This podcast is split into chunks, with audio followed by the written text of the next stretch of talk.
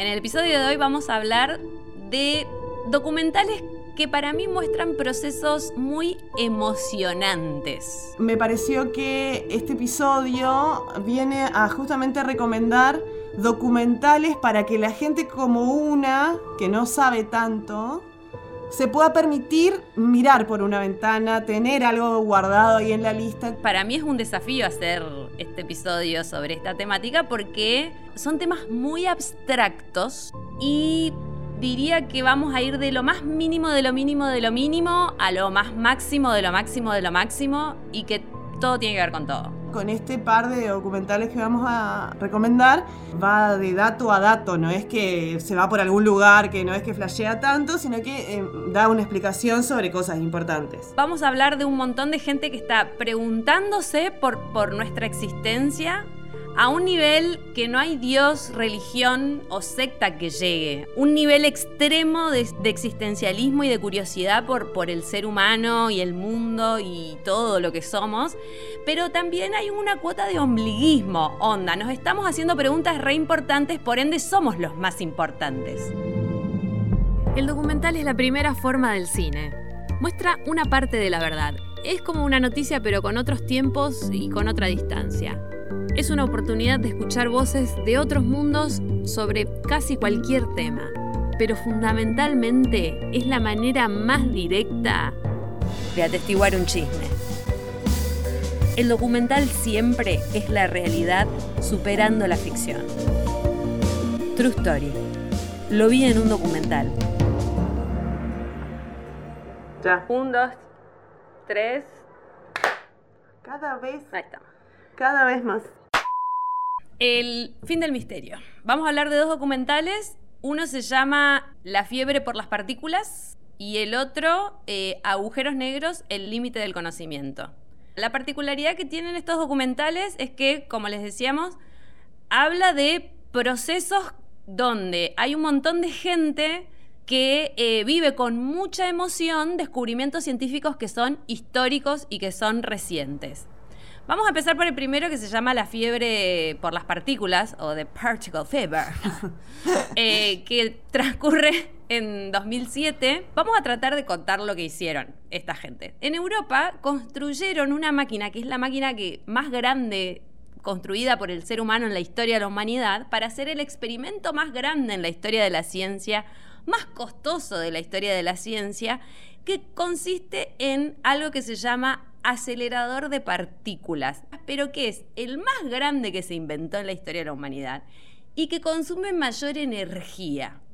Chino básico, chino básico, pero más o menos para que se imaginen, entre Francia y Suiza más o menos hicieron un túnel redondo que cierra, que se conecta, que tiene 27 kilómetros la circunferencia, está 175 metros debajo de la Tierra y que son 7 toneladas de superimanes que están enfriados con helio, pero muy frío, nivel frío en el espacio o más. Lo que hacen es recrear el Big Bang o cómo nació el universo. ¿Es una locura? Es una locura. Por eso es tan interesante para mí este documental. Primero, quiero decir que son cosas que en este momento Estamos hablando 2021, pero podemos empezar a, ver, a hablar desde 2015 más o menos. Son cosas que están sucediendo en diferentes lugares del mundo. Hay gente, hay facultades, hay personas poniendo guita para este tipo de cosas, digamos, porque todo parte de una pregunta o de una idea. Supuestamente tal partícula o tal cosa en tal situación se comporta de esta manera. Ah, ¿y cómo podemos probarlo, digamos? Es una cosa que eh, es un experimento que viene a mostrar algo que debería suceder, pero bajo siempre la pregunta, o mejor dicho, bajo siempre la, habilitada la posibilidad de que no suceda y que se nos caiga encima el mundo, ¿eh? porque también es un poco que hay cosas que si, si no suceden, se nos cae encima toda una teoría que venimos 20 años para atrás, que que lo que nos da la tecnología para evaluar si sucede una teoría que un pobre tipo, mi sol, se le ocurrió hace 80 años, pero bueno, no teníamos cómo saber que tenía razón. hasta que la tuvo, digamos, una cosa así. Claro, estos, estos son un, grupo de, físicos, ingenieros y físicos, eh, físicos teóricos y físicos experimentales. Todos los dos documentales eh, vamos a ir viendo que trabajan en tándem, ¿no? Los, físicos, los astrofísicos, unos piensan teorías súper complejas y los otros se encargan de generar la tecnología y la experimentación para comprobarlo. Entonces vos decís, bueno, ¿cuál es el objetivo de generar el Big Bang? Es decir, el, inicio del universo, de la materia, de todo lo que existe y de todo lo que somos. Y ahí es que em, empiezan a hilar más finito. Empiezan a hilar más finito y a buscar la partícula, es decir, la unidad más pequeña de la que está compuesto todo, toda la materia en el universo. Ellos creen que simulando el Big Bang, es decir, esa gran, ese gran choque, esa gran explosión, pueden desintegrar la materia a un nivel de poder ver qué hay en cada uno de esos pedacitos que quedan bollando en el túnel. ¿Y cómo lo hacen? Hacen circular unos protones rapidísimo, tipo a la velocidad de la luz, una cosa así, se chocan y en el momento en que se chocan les hagan un montón de fotos, miles de millones de fotos. ¿Son fotos? No, no son fotos. En realidad es data, le dicen ellos. Es una red de supercomputadoras en todo el mundo que va a procesar esa información para poder armar algo parecido a una foto para ver qué es lo que sucede a ese nivel de partículas.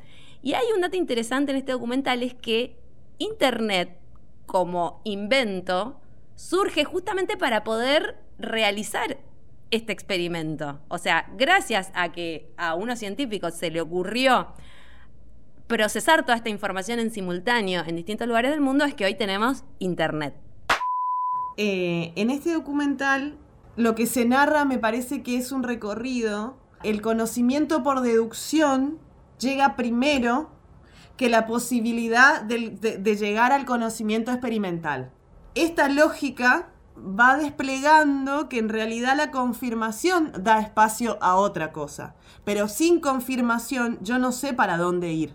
Porque es o no es. O sea, si es, seguimos por acá. Y si no es, no podemos seguir. Bueno, es, ese es el gran problema de la física, digamos. Eh, cualquier documental de Einstein, recomiendo mucho uno de History Channel, plantea que la genialidad de, Einstein o de otros físicos, como el que vamos a hablar ahora, que es Stephen Hawking, eh, es que ellos pudieron pensar esquemas y teorías súper complejas sin la tecnología suficiente como para poder comprobarlo y que pasaron décadas años, muchísimos años, hasta que se inventó la tecnología suficiente como para poder comprobar lo que ellos pensaron e imaginaron y calcularon en su cabeza. Digo, es como re común al laburo de los físicos teóricos esto, ¿no? Y un gran desafío para los físicos experimentales recrear esas, esas teorías en un experimento. Claro, lo que, lo que yo creo que nada se considera como algo, algo que sucedió y punto no se dejan cabos sueltos, digamos, sino que se dejan cabos a la espera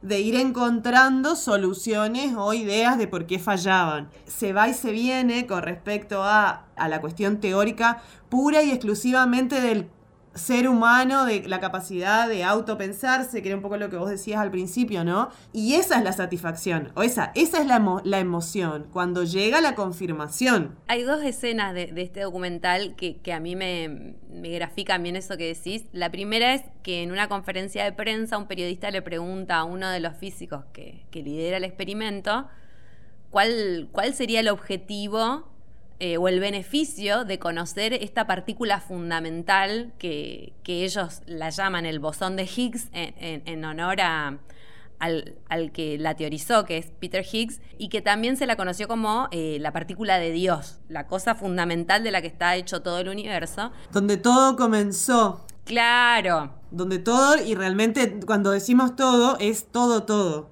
Todo según cualquier eh, filósofo, lo que vos digas, cualquier corriente en tu mente, ahí, en ese momento, es cuando todo comenzó literalmente. Y es hermoso eso, es como totalitario. Claro, pero pensándolo en términos prácticos, porque esto es como un mundo de gente aparte, que además es carísimo. Hay no sé cuántos países, no sé cuántos años, no sé cuántos recursos puestos. Entonces el periodista le dice, bueno, pero ¿qué beneficio tenemos de todo esto? Claro. Y la respuesta del físico es genial. Le dice, ninguno y todo a la vez. Es como, no hay ningún beneficio económico si lo pensás, pero a la vez implica entenderlo todo. Claro. Eso me pareció genial. Sí, pero aparte, aparece esto también de. La idea ya la teníamos. Si ustedes sabían que eso estaba ahí, ¿por qué no, no, no se quedaron con eso? Y, y no, porque no entonces no entendiste nada de lo que es la ciencia. Es como un cierre donde no, no deja de ser un acuerdo. Eh, eso es lo que como me parece fundamental, ¿no? Eh, sí, nosotros habíamos dicho que sí, que este fulano tenía razón, buenísimo, pero ahora es como, no hay forma de que venga nadie nunca jamás a refutar esto, años y años, y muera quien muera, es hermoso, es espectacular.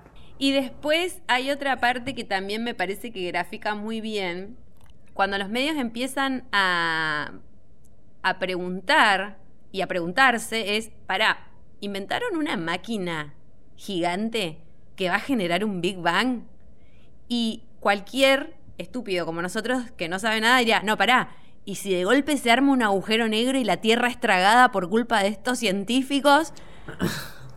es como, qué mal le ha hecho Hollywood a los pobres físicos que ahora, que ahora se enfrentan a, que podrían ser unos villanos malignos. Bueno, bueno, pero si prendés, apretás el botón on de la máquina y, y de golpe estamos viviendo en una realidad paralela. Porque ellos querían ver qué onda. Porque ellos querían ver qué onda. Claro. Dejen las cosas en paz. Pero bueno, finalmente llega ese momento, ¿no? Cuando le apretan el botón que prenden la máquina y, hay algo súper hermoso en ese momento que, que es la cara de, estos científicos, ¿no? Muchos, yo a muchos los vi rezando ahí. Para mí estaban rezando algunos. O sea, quiero decir Es como, es como, eh, creo que ahí está el punto. Vos me decís, eh, con, con estos documentales te emocionaste, sí, sí, sí, sí, me emocioné un montón.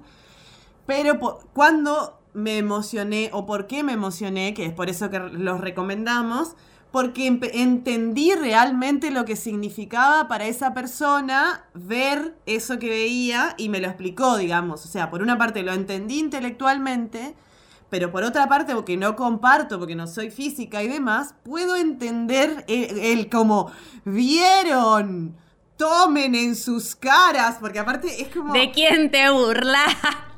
Miren, miren acá, eh, ahí está, eso es lo que yo siento. Eh, algo como que desde el lugar de la fe sería desbaratarla, pero desde el lugar de la ciencia es confirmar que es el método, es la manera lo que se rescata, digamos. Y hay, hay cuestiones que son emocionantes porque uno, uno tiene el estereotipo del ingeniero físico, el astrofísico, que es como el nerd, que, es torpe con lo emocional, o sea, está el estereotipo y, y uno Veo un montón de nerds muy felices y, cuando logran prender la máquina y logran fotografiar el bosón y qué sé yo, pero la parte que a mí más me llegó al cora, esto debo decir, quiero volver un poco a la escuela, ¿no? En la escuela nos decía que, la, la, unidad de todas las cosas era el átomo que tenía el protón, el neutrón, el electrón. Bueno, eso ya quedó viejo, chicos. No existe más eso. Hay un montón de partículas mucho más chicas que los quarks, que los no sé qué, que esto, que el otro. Y ya había ya y ya habían descubierto todas y había un montón, un montón, más chiquititas, por eso se le dice fundamentales, porque son indivisibles. O sea, si la rompes hay absolutamente nada.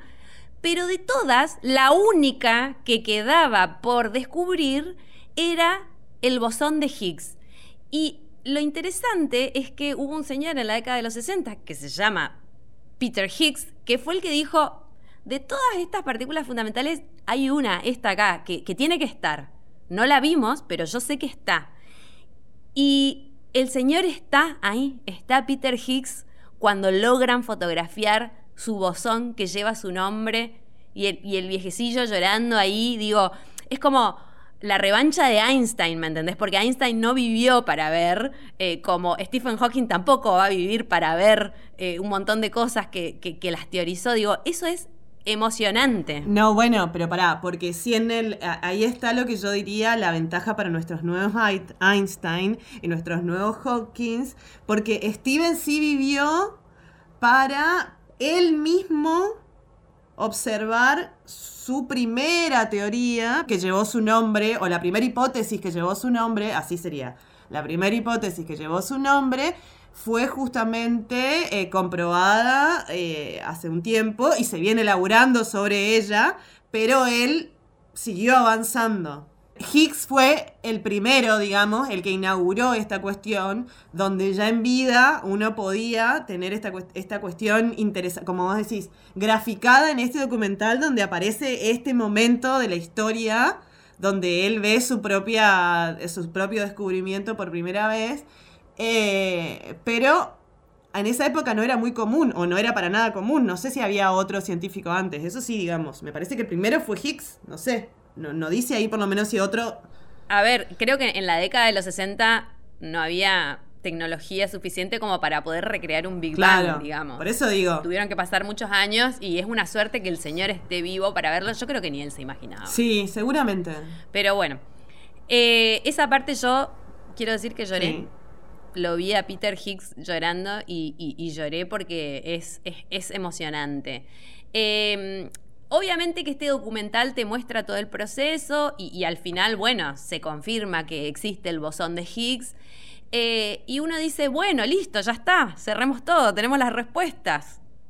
Más no.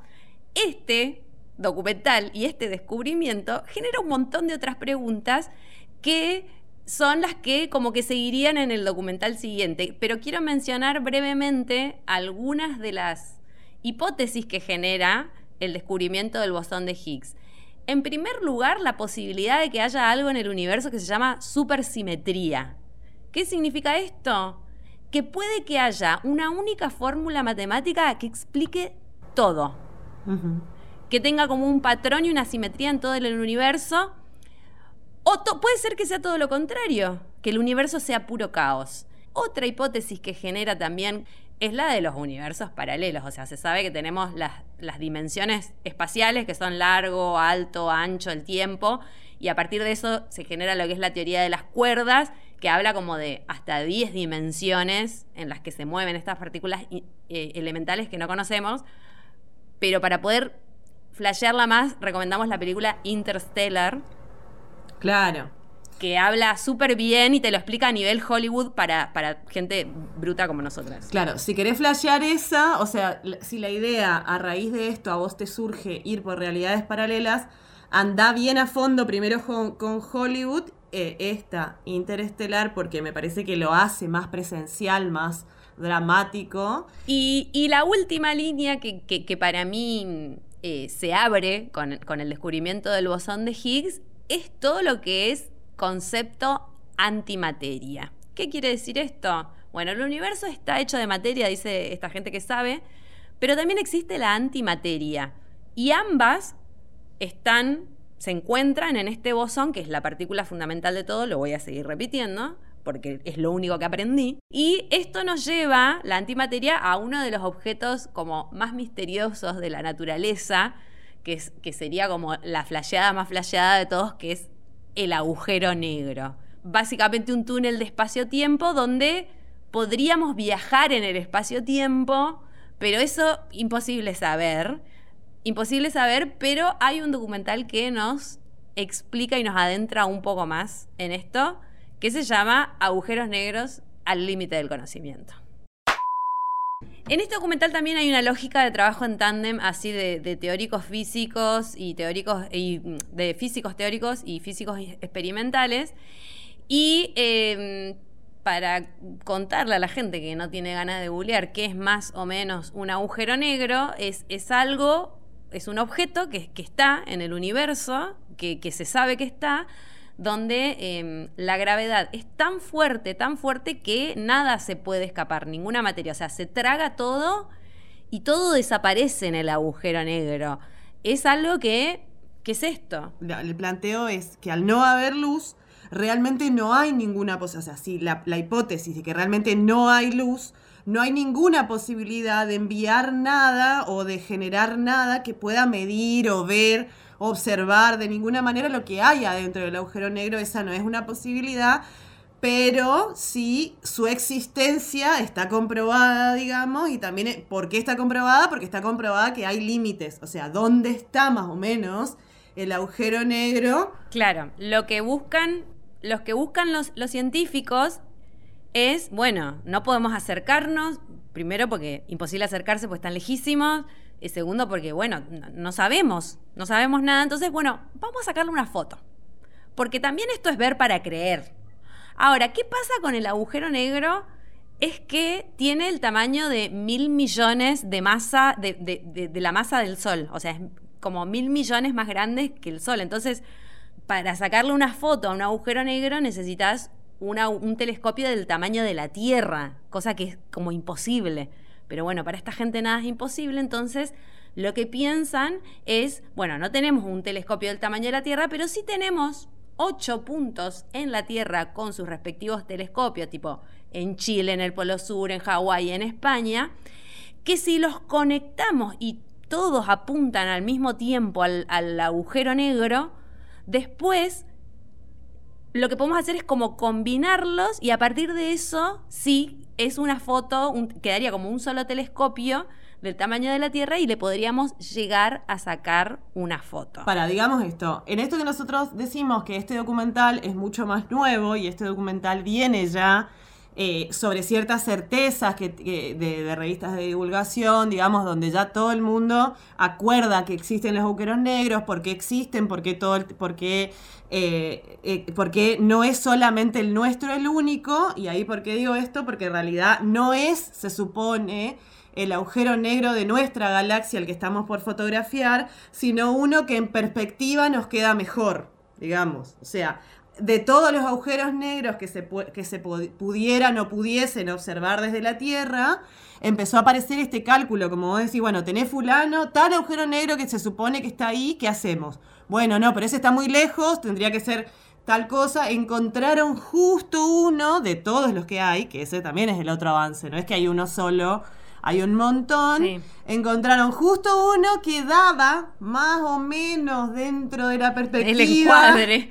El encuadre un día, una semana al año donde de repente podíamos pegar una triangulación como un espejo 360 para ver si más o menos es el objeto como nosotros creemos que es, porque aparte es un agujero negro que los matemáticos ya tienen un número de cantidad de más o menos de diámetro que tenía. Hay mucha hipótesis alrededor de ese agujero negro. Claro. Entonces había un montón de cosas que probar, pero era el foto, era el, único que salía, digamos, dentro de más o menos lo que podemos hacer, sin que se incendie, que se, que te, toda esa cosa de basura espacial. Y el, el documental es re interesante porque podemos ver que no es sacar una foto nomás. Incluso no es una foto, y ahora vamos a contar un poco por qué. Porque primero que tardan cinco días en sacarle la foto. O sea, es la foto más larga de la historia. Pero aparte, esto es una foto que se le saca a un espejo que está apuntando lo que yo quiero fotografiar. Que ese es el kit de la cuestión. El, la foto no es directamente a, ningún objeto. O sea, en el espacio fotografiar un objeto no existe, porque no es que vas con una cámara y decís pum, sino que va, llevas un corneta que le meta un espejito así y que entonces vos le sacás una foto al espejito, después ampliás, todo raro. Entonces hay que sacar varias para poder armar cierta, cierta coherencia. O sea, aparte, es, está a una distancia que, es imposible que, nos hagamos en la cabeza. O sea, está como a 25.600 años luz de nuestro sistema solar. O sea, es imposible, imposible imaginarse eso. Entonces, a ver, cuando yo decía que no es que le sacamos una foto nomás, voy de nuevo a esto de que me queda a mí de la cuestión del ver para creer de la ciencia. Porque en realidad lo que recopilan estas, estos cinco días es un montón de data en discos duros. Sí. No es una foto así como una se la imagina. Y la cantidad de data, ellos cuentan que es la más grande en la historia de la ciencia. Y eso genera el desafío de tener que procesar toda esa información para tener una foto. Y ahí entran otro tipo de científicos que es inventar una tecnología para poder ver la foto. Sí porque es una foto que no existe, porque es algo que no se sabe, que nunca se vio. O sea, el meme ese que te explota el cerebro. Una vez que está la foto, es creer que esa es la foto también. La técnica que encuentran estos científicos es, bueno, nos dividimos en distintos grupos y cada uno procesa los datos a ver qué le sale. Y a todos les salen algo más o menos parecido. Bueno, entonces nos ponemos de acuerdo que creemos que esta es la foto del agujero negro. Eh, volvemos a, a pensar un poco más que la ciencia, digamos, o sea, la ciencia se maneja primero con una hipótesis y luego con la idea de que nosotros tenemos que poder tirar esa hipótesis al mundo en este primer momento de, ah, mira, esta es la primera persona que se le ocurrió esto y tiene sentido, la tiro al universo, o sea, y mis colegas dicen, sí, Hopkins tienen razón, listo, festejan, bravo, esta primera parte existe en la ciencia, uno es validado por sus colegas, pero después resulta de que hay otras ciencias que muchos años después dicen, pero a ver, esto que dice Hawking, ahora que ustedes que hacen mecánica tienen esto, ¿me lo pueden resolver? Y se lo va llevando a otra gente, como esta gente de las computadoras, como vos decís, la gente de los lentes y la gente de las computadoras en esta situación, entra de costado, digamos. No entra porque le reinterese o porque, ay, por favor, sino por el hecho de asistir a las otras ciencias, digamos, a, ver si se puede o no se puede, pero también entran más escépticos. Y esa es la cuestión. Sino que esto entran como, bueno, vos tenés esta hipótesis para probarla o tirarte tu hipótesis a la mugre y tus 40 años de trabajo, hay toda una parte que, digo, que la idea tiene que ver en esto de, de, separar los grupos. Ahí me parece que aparece la documentación del proceso y donde aparecieron el astrofísico computacional. Porque esa gente tiene un montón de títulos, ¿entendés? Claro. Y es como cuando eh, lo que hablamos nosotros siempre acá del podcast, desde dónde decimos esto y desde nosotras, porque es una mezcolanza de cosas que yo tengo. Entonces, cuando yo, em, eh, que ahí aparecen muchas personas que se presentan con su profesión, pero también aparecen muchos filósofos de la ciencia también, que viene de otra área, que es de investigar cómo una ciencia se desarrolla pero ya con una cuestión académica, ¿viste? Como que ya está en el rango académico que hay personas investigando el cómo la otra gente investiga. eso, eso es muy de la especie. Ya, eso es más claro lo que vos planteabas en el primer documental de la especie que quiere tener la explicación de todo. Sí. Es, es como súper interesante porque quiero, quiero mencionar también a, bueno, Stephen Hawking, que, que en el transcurso del documental justo registran la muerte de él. Eh, y Stephen Hawking, bueno, fue el señor que más investigó y teorizó sobre los agujeros negros, pero hay algo re interesante que va en paralelo al proceso del equipo este que le está sacando la foto al agujero negro, que es el equipo que trabaja con él, que él trabaja de ser curioso y de hacer preguntas nada más, ¿no? Porque tampoco puede mucho, pobre. Pero eh, él plantea una hipótesis que es que los agujeros negros anularían todas las reglas de la física que se conocen. O sea, entras al agujero negro y ahí no hay ley de la física que valga. Entonces, lo que plantea él es algo tan paradójico, y, Stephen Hawking es como muy de las paradojas, porque todo es nada y, y, la nada es el todo, sería, ¿no? Y ahí entra toda esta cuestión súper existencialista, y como vuelvo al nombre del, del, documental, el límite de la razón humana, el límite del conocimiento. Hasta acá llegaste, hermano. Y no solo por la tecnología, por la cuestión de la paradoja. A mí eso, de nuevo. Es que ahí está el punto. Para que exista esto, no tiene que poder verse, porque cuando se puede ver es porque hay luz y acá no hay luz, sino resulta que no es esto que nosotros creíamos, es otra cosa. Y entonces el agujero negro parte de esa situación y lo que Stephen Hawking continúa teorizando con, la misma, con el mismo método que se presenta en el documental anterior, que es el método de la belleza matemática, ellos siguen desde ese lugar y, y a mí me parece en esto que vos traes, ¿no? Saliendo de esa parte y entrando el documental, en este caso, eh, es hermoso cómo ondula entre una historia y la otra, como en esto de acentuar que son dos procesos, pero que cada vez hay como una esperanza en esto de que cada vez los procesos van a poder ser más ondulantes, en esto que hablábamos del señor Higgs, ¿no? Donde Stephen Hawking puede ver en el mismo movimiento en el que sigue investigando los agujeros negros, puede ir viendo cómo se va comprobando su teoría y no por eso sentirse acabado, porque esa es una cuestión muy que apareció con el tema del descubrimiento de los agujeros negros, ¿no? Ah, bueno, entonces acá la, ciencia se va a quedar con esto, digamos. Ah, bueno, lo, existen o existen. Pero hay una partecita gris que es en el momento donde se está entrando en el agujero negro que algo pasa y que yo quiero que saber qué pasa ahí. Que a mí me parece muy genial algo que ellos dicen en un momento porque se frustran mucho y muestra que se juntan y después que casi es esta cuestión de que ellos creían que iba a ser un fin de semana, ¿viste? Dale, bueno, le armamos la fórmula que quiere Steven y Next, digamos. Descubrir el sentido de nuestra existencia en un fin de semana, amigo. A ver, está bien que la capacidad... Pero muy, viste como muy... Sí muy interesante de ellos, porque es como muy, muy totalmente eh, inocente de su parte. Están re en una, boluda. Están re en una, ¿eh? Están re en una, porque después aparte dice, Steven creía que podíamos hacerlo a mano. ¿Viste como, ¿qué? Hay 80.000 cálculos. Hay algo para destacar que se ve en el documental y que si lo dice la mayoría, o si, si lo dice, lo reconoce toda la comunidad científica, es que la capacidad de Stephen Hawking es claramente superior, no solo como científico, sino que el tipo vivió 55 años con una enfermedad neurodegenerativa, rompió todos los récords de supervivencia y aún así, totalmente roto y a punto de morir, sigue generando preguntas que a nadie se le ocurren. Es una locura lo del tipo. Sí, yo considero que es en, todos los ámbitos en los que se puede considerar o valorar el pensamiento lateral, él es el, el ejemplo claro de esto, ¿no? Porque el pensamiento lateral plantea justamente que uno busca segundas o terceras opciones para resolver algo.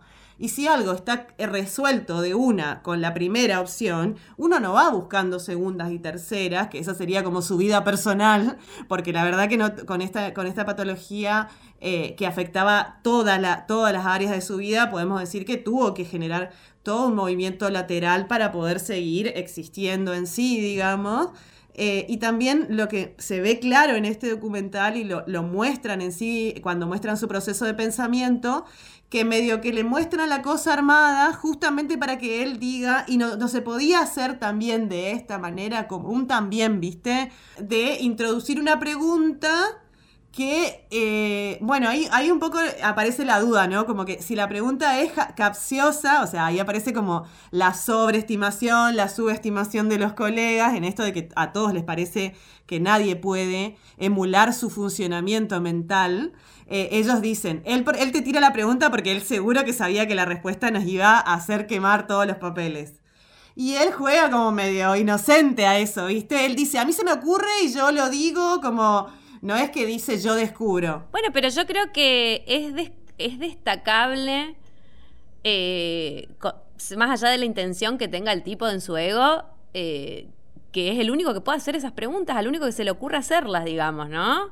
Obviamente que, a ver, voy de nuevo a lo que decía yo al principio. Esta gente está investigando lo fundamental de la existencia y por ende también hay un ombliguismo de pensar, bueno, pará, estoy haciendo lo más importante del mundo que es lo fundamental de la existencia. Digo, hay, hay toda una cuestión ahí de egos. Pero es que a eso es lo que voy. En una persona que le cuesta tanto vivir en sí, que le cuesta tanto, tanto esfuerzo, tanta tecnología puesta para que él pueda emitir una palabra, que él está en un momento de su vida también donde está muy cansado, donde su mente puede pensar mucho, pero el sentarse a hablar con vos es un montón. Entonces, el, equipo lo que termina haciendo en esta parte de la vida de Stephen Hawking, digamos, es como hacer la parte más, eh, más matemática, más que tiene que ver con el cálculo y demás, y permitir esta participación aleatoria de su parte. Eh, necesita esta asistencia en este momento, pero todos están en, la misma eh, teoría de que ellos quieren descubrir esto. O sea, no es que lo estamos haciendo por Steven que vinimos o no vinimos, digamos, ¿no? Eh, eh, el ego del científico, viste, que siempre tiene esto, es más importante porque yo esto es muy importante. Y está bueno también porque cuesta vivir, no es tan gratis, digamos, ¿no? Eh, hay algo que, que, me, me, queda a mí como conclusión, es que esta gente que encontró el, el bosón de Higgs, lo que plantea a partir de este descubrimiento es la posibilidad de poder explicar el origen de, de todo. Y la pregunta que, queda dando vuelta es si, ya encontramos el origen de todo, ¿es, este el límite para comprender también? ¿Es el límite del conocimiento? Y, ahí también lo asocio con la cuestión de que en algún momento en el otro documental se preguntan qué hay adentro de un agujero negro y hacen la, comparación a eh, los primeros exploradores del mar que se adentraron al mar. El mar era el límite del conocimiento. No se sabía que había, era algo peligroso, desconocido e incluso significaba la muerte. Y bueno, estos científicos dicen, un agujero negro hoy sería la muerte, pero también ¿es la muerte? Porque ¿qué idea de muerte tenemos? ¿Es la, muerte el desaparecer en el espacio-tiempo? Es una cuestión muy interesante porque en realidad siempre miramos gente que hace algo, ¿no? Estamos mirando científicos en este documental y, yo creo que ahí está el punto, digamos, la cara de Higgs observando, pudiendo eh, que la gente pueda observar que su hipótesis se comprueba en vivo y en directo, como quien observa un truco de magia o como que quien observa, ¿no? Como, no, no, tanto como su creación, porque él ya sabía que eso estaba ahí, que ahí está lo que hablamos de cómo los científicos les gusta decir, sí, yo sabía que eso estaba ahí y ahí está, acá está, mírenlo, hagan lo que quieran con eso, búsquenle la vuelta, que les juro que está ahí. Y pienso que eso, que hay una idea muy humana también de que estamos jugando con el todo y la nada.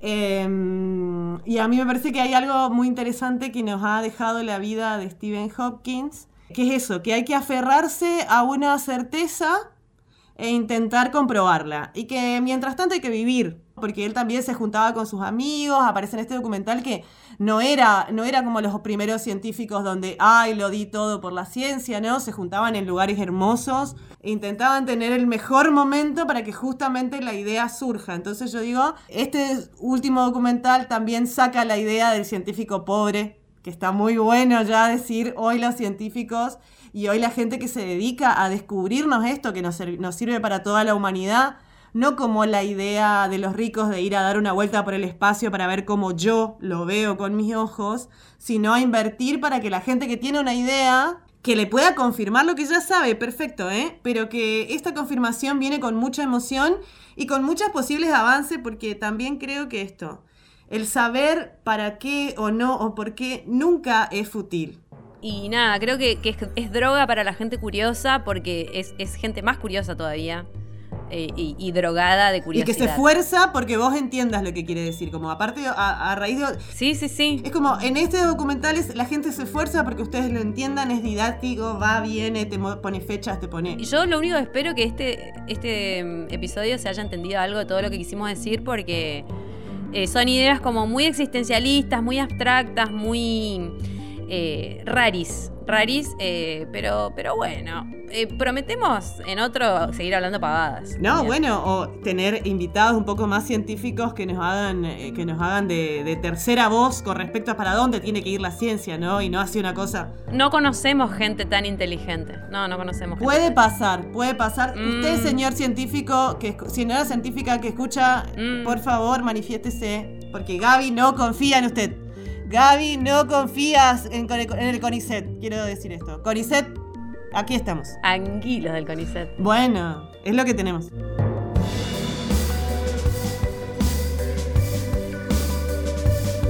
Hicimos este podcast la licenciada Ramírez y la licenciada Medina. Podés seguirnos en las redes para más chismes y cosas que pasan en la vida real. Arroba True Story o, True Story OK. OK. Ya sabes que tenés que sumarnos seguidores. Somos del tercer mundo. Me parece a mí que no te cuesta nada. Bueno, hasta ahí.